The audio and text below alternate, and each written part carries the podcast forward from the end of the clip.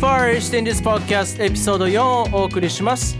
今回は4月から5月にかけてカナダのマスロックバンドガルファーとツアーを行った東京のバンドロクトのギタリストの松岡君にインタビューを行っております。僕も個人的に交流があるのでカジュアルな感じでやらせていただいてますけれども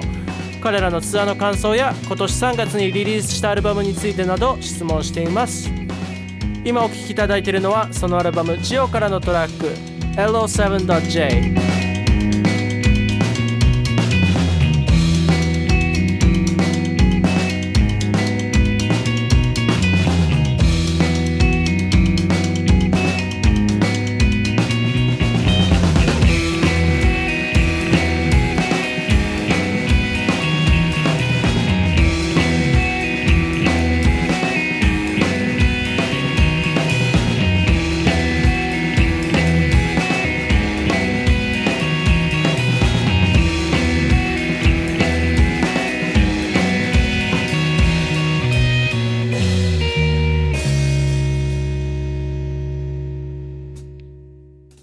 4月の末から5月の頭にかけてガルファーツアーありましたけどツアーお疲れ様でした。あ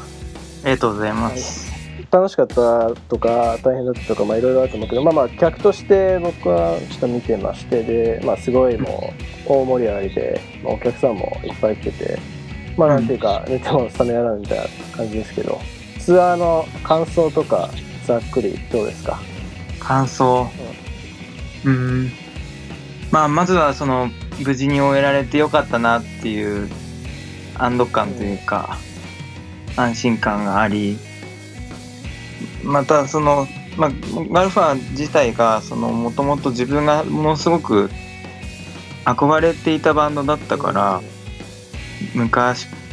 あの学生の頃に彼らを知ってでいつか自分が彼らを日本に呼べたらいいななんて思ってた頃にこういうチャンスをもらえてで無事に彼らをと一緒にツアーを回れたっていうことはかなり自分にとってもバンドにとっても大きなことなんじゃないかなという感じです。僕もあのちょっとガルファーのメンバーとその30日の日に、まあ、あのライブ始まる前に接したりして、うんまあ面白い人たちだなと思ってであの彼らビーガンでしょ？ベジタリアンというか。あえっとデイビッドがビーガン。でえっと下手ギターの上位が、はい。カナダでは普段ベジタリアン。でも日本ではあのうん何でも食べてた、上位はその日本ではその文化が違うから食べるって言ってた。あってても印象的だったかな。あなるほど。なん途中から、うんあの食生活に戻ってたけどねあ途中からそう。普段のそ食生活に戻ってた。うん。あなるほど。なんかそれとかうん。レストラン探したり、ご飯提供するの大変だったりした？えっとそうだね。やっぱりビーガンのメンバーが一人いるとなるとどうしてもその日本で全員が食事を選べるようなところってなかなかないので、まあ、そのビーガンのデイビッドにはちょっと大変な思いさせてしまったかななんて思ってます。ああまああの外国人であの、うん。北米とかうん、あの、まあ、ヨーロッパもかな。結構ニュージーランドとかでたまにビーガンとかいたりするから、まあ面白いねそれね。うん、だからそのメンバー同士でその別れて食事するときはできるだけそのビーガンのデイビッドでも食べられるようなところを探して一緒に行ったりだとかもしくは代わりに食べられるものを事前に買って用意しておくとかあそういった試みくらいしかできなかったなっていうのが正直なとこうんなるほど。例えばどんなものを？ろ。うん。あの、まあ、えっ、と、もともとそのデイビッドがビーガンで、で、日本でその、食事をするにあたって結構心配してたので、うん事前にその友人、日本で、あの、ビーガンの、ビーガンやベジタリアンの友達から、レストランを教えてもらったりだとか、あとは自分でた試しに食べてみたりだとか、食べてみないとやっぱり美味しいかどうかってわからない。かすごいね、それ。そう実際に食べに行ってみたり、あとは、なんかふとしたところで見つけたビーガン料理、うん。例えばインスタントラーメンとかって、なんかふとしたところに置いてあったりとかしてたから、それは買って準備しといて、うん。もっと用意しておけばよかったなと思ったんだけど、まあそれを彼に渡したりとか、そういった試みもしました。あすごいね。その、まあ、そもそも日本でビーガンの友達がいるっていうのもちょっとあんまり聞かないなっていう。そうね。今回そのツアー回って出会った人の中で、一人ベジタリアンの人、もう一人ビーガンの人を紹介することができた。で、その人たちが知ってる美味しいお店紹介してもらったりとか、なるほど。買える食べ物を教えてもらったりだとかっていうのを、そういう機会を作れたのはとても良かったななんて思ってああ。それは、それはすごい、すごいおもてなし、おもてなし精神ですね、本当に。そうかな。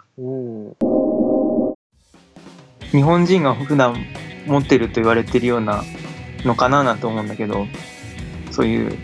周りに対する気遣いだとか、礼儀正しさだとか、そういうふうに感じたのが、例えば MC の時に日本語喋りたいって彼らが言い出して、で、日本語で喋ったらみんな喜んでくれるでしょうとか、嬉しいもんだよねとか言ってて、確かに。ジョイとかね、だいぶ頑張って日本語喋ってたよね。うん。なんか、ツアー前にジョイがメッセージくれて、う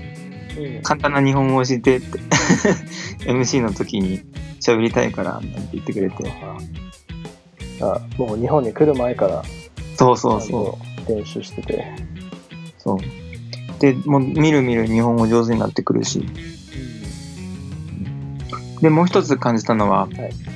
あの、彼らその、周りのバンド、その、その日に共演するバンドとか、必ず予習してきてるし、で、全バンドちゃんと、なんだろう、それがいいかどうかっていうのは別として、全部楽しみにしているんだなってぐらい、あの、最前列で見たりだとか、すごい興味深そうに演奏を見てたりだとか、本当に音楽が好きなんだなって思いました。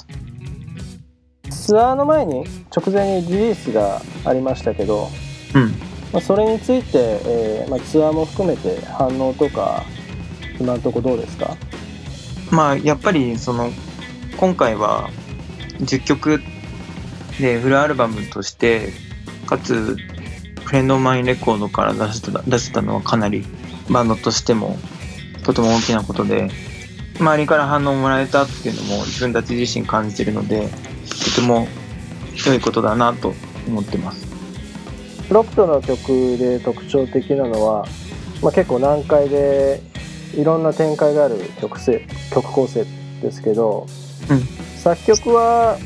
どういった流れで書くことが多いですか？ほとんどの曲は最近だとベースのクジラが打ち込んできたものを、もうその曲の構成とかも含めて持ってきてでそので出てきた曲をギターやドラムが自分たちなりにちょっとアレンジしてスタジオで合わせるっていったような感じです。実はそれは知らなかったんだけど、えベースの藤岡さんが大体作曲してくるんですか？そうと特にそのかなり構成が複雑だったり表紙がどんどんどんどん変わっていくようなものっていうのはうちのベースが作ることが多い。へえあそうだったんだ。うん。僕はてっきり大体あの松岡君が考えてくるのかなって思ってて。うん、なんかそう思う人が多いみたいだけど、違くて。ただ、その、まあ、曲の作り方っていったところでは、いろいろ工夫はしようと思っていて、例えば、ドラムの坂本が打ち込んできたフレーズをベースに曲を作っていったりだとか、あとは僕自身がそのギターフレーズを考えて、それに周りが合わせていってもらうだとか、そういったものも新しいアルバムの中にも入っているような感じです。でまあみんながいろいろ持ち寄ったフレーズだとか、曲のベースだとかが組み合わさって、まあ、一曲完成するそうって感じ。あの曲を作る上でその音楽理論的なこととかあのっていうのも前聞いてた話で松岡君が大学の時にジャズ犬にいたって言ってたけど、まあ、そういうとこからもの影響も含めて、えー音楽理論とかあのハーモニーとかそういうことは気にしたりしてますか？もしかしたら知らないうちに手癖づいてるものもあるのかもしれないけど、正直曲作ったりとか演奏する中ではほとんど意識してないのかな。どちらかというと、その好きなコードだったりとか、あとはフレーズとか、そういったものをベースに作っていくことが多いから、あまりなんかそういう決まったルールでっていうふうには考えてないと思う。なるほど曲作りとか、まあ、フレーズ作りでなんか影響を受けているアーティストとかありますか？その影響を受けてたりだとか、あるいは、まあ、まあ好きなアーティストで、まあ、もしかしたらちょっとフレーズに影響を与えてるかなとかうん。まあ別にないとかでもいいんだけど。それも結構そのメンバー同士で話し合って何なんだろうっていう話話題にはなるんだけど、結局このバンドっていうのが出てこなくて、うん。まあ、メンバーそれぞれ好きなバンドがいて、で、なんだろうな、影響を受けるっていうのが、例えばギターのフレーズだとか曲の構成に現れてるっていうと、かどうかは別として、結構メンバーそれぞれやっぱり、やっぱりそのインストバンドが好きだったり、まあスロックのバンドが好きだったりっていうのが共通してるかな。そのアルバムの質問ですけれどもタイトルの「ジオ」はいこれはどういう意味が込められてますか？ジオは、た、多分だけど、地球って意味のセット語じゃなかったっけ？あの、もともとこのアルバム名を付けようってなったきっかけとして、アルバムの全体のテーマがそのワールド感を出していけたらいいねっていうそのバックバクッとしたあ意見がありその中でやっぱりなんか決まった言葉とかで名付けたくなかったっていうのがやっぱ僕らの思いとしてあってそれはこれまでの作った曲名だとか今回のアルバムの曲名とかにも表れてると思うんだけれどもそうワールド感を出したいってなった時に自然と血統語をアルバム名としてつけたら面白いんじゃないかと。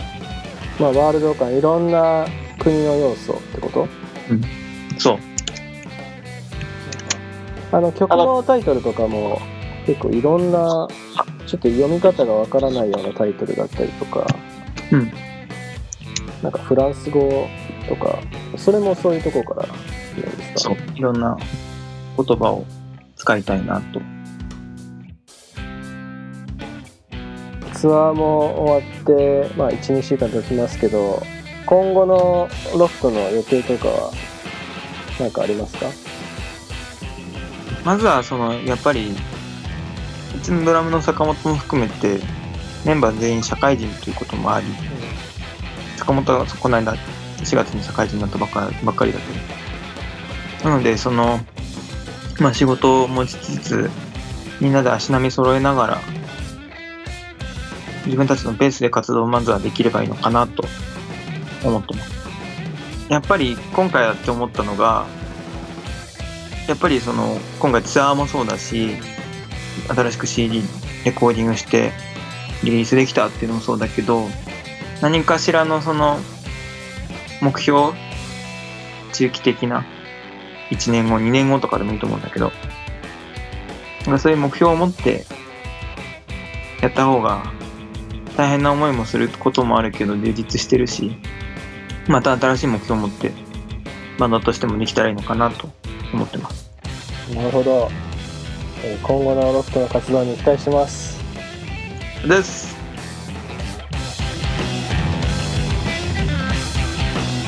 For listening this podcast エピソード4ご清聴いただきありがとうございました。今後も引き続き日本のインディーバンドや海外の来日バンドにインタビューしたいと思います。もしインタビューをご希望のバンド推薦したいバンドがあれば Twitter のメッセージまたはメールをいただけたらと思います。それではまた次回さようなら